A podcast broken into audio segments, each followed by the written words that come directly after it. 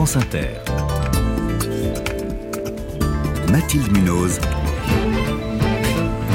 Le 5-7. Il est 6h20. Portal Combat. Derrière ce nom de code se trouve un vaste réseau de désinformation russe, précisément 193 sites internet. C'est la France qui les a découverts grâce à Viginum, l'agence de l'État chargée de détecter les ingérences numériques étrangères.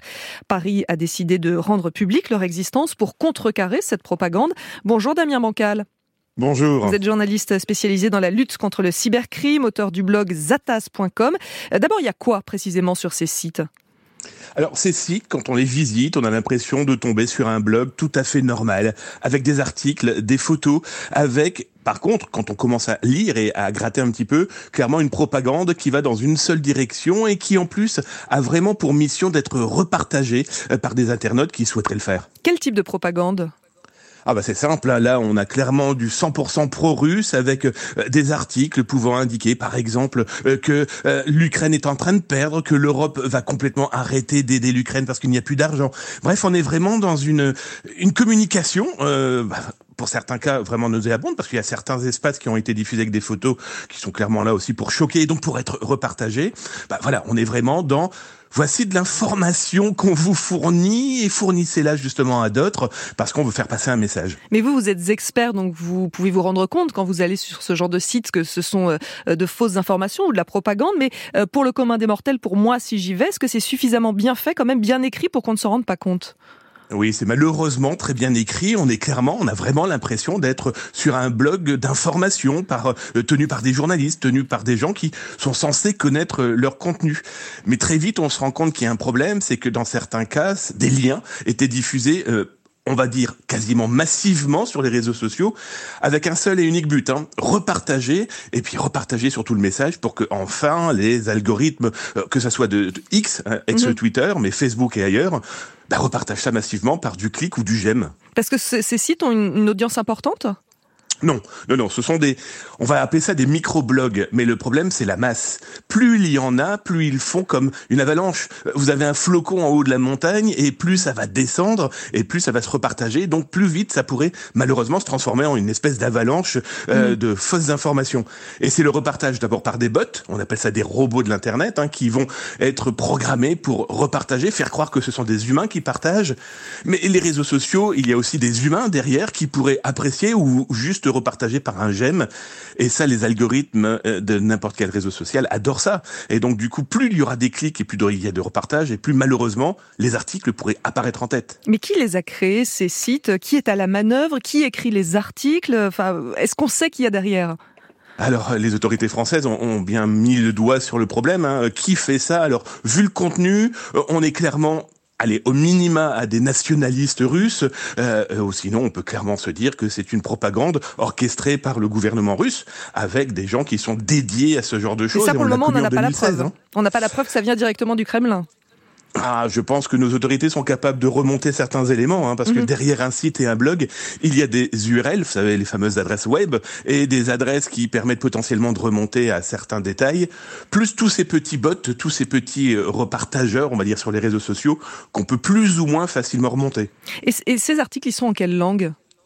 Alors, on a vraiment toutes les langues. On, nous, on en a repéré, par exemple, en français.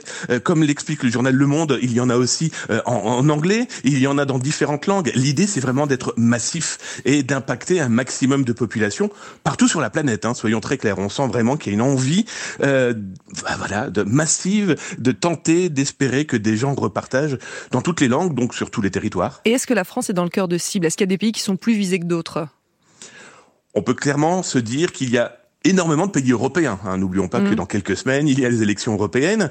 On a 24 élections euh, dans le monde cette année, donc euh, je pense que cette propagande a l'intention de viser toutes les populations euh, dont les pays sont, eh ben, sont clairement contre la politique militaire et guerrière de Vladimir Poutine. Est-ce qu'il y a une forme de désinformation à la carte avec chaque pays qui est visé différemment selon, voilà, selon les centres d'intérêt de, de Moscou vis-à-vis -vis de ce pays?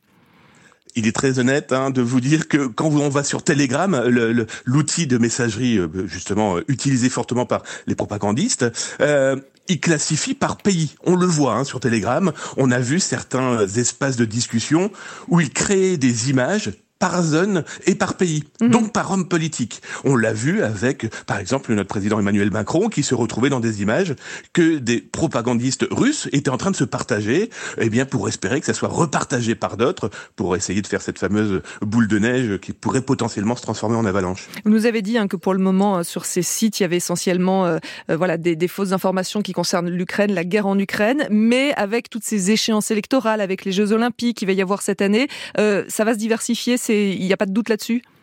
Ça va malheureusement se diversifier et pareil, on est en train de le sentir là sur certains espaces euh, de malveillants, de, pirates informatiques même, hein, citons-les, euh, qui sont en train de collecter de la donnée un peu partout. On a vu dernièrement euh, un groupe de pirates informatiques qui diffusait dans son espace privé sur Telegram eh bien des informations qu'ils annoncent être des contenus appartenant à des politiques américains. Le ministre de la Défense par exemple, le président Biden.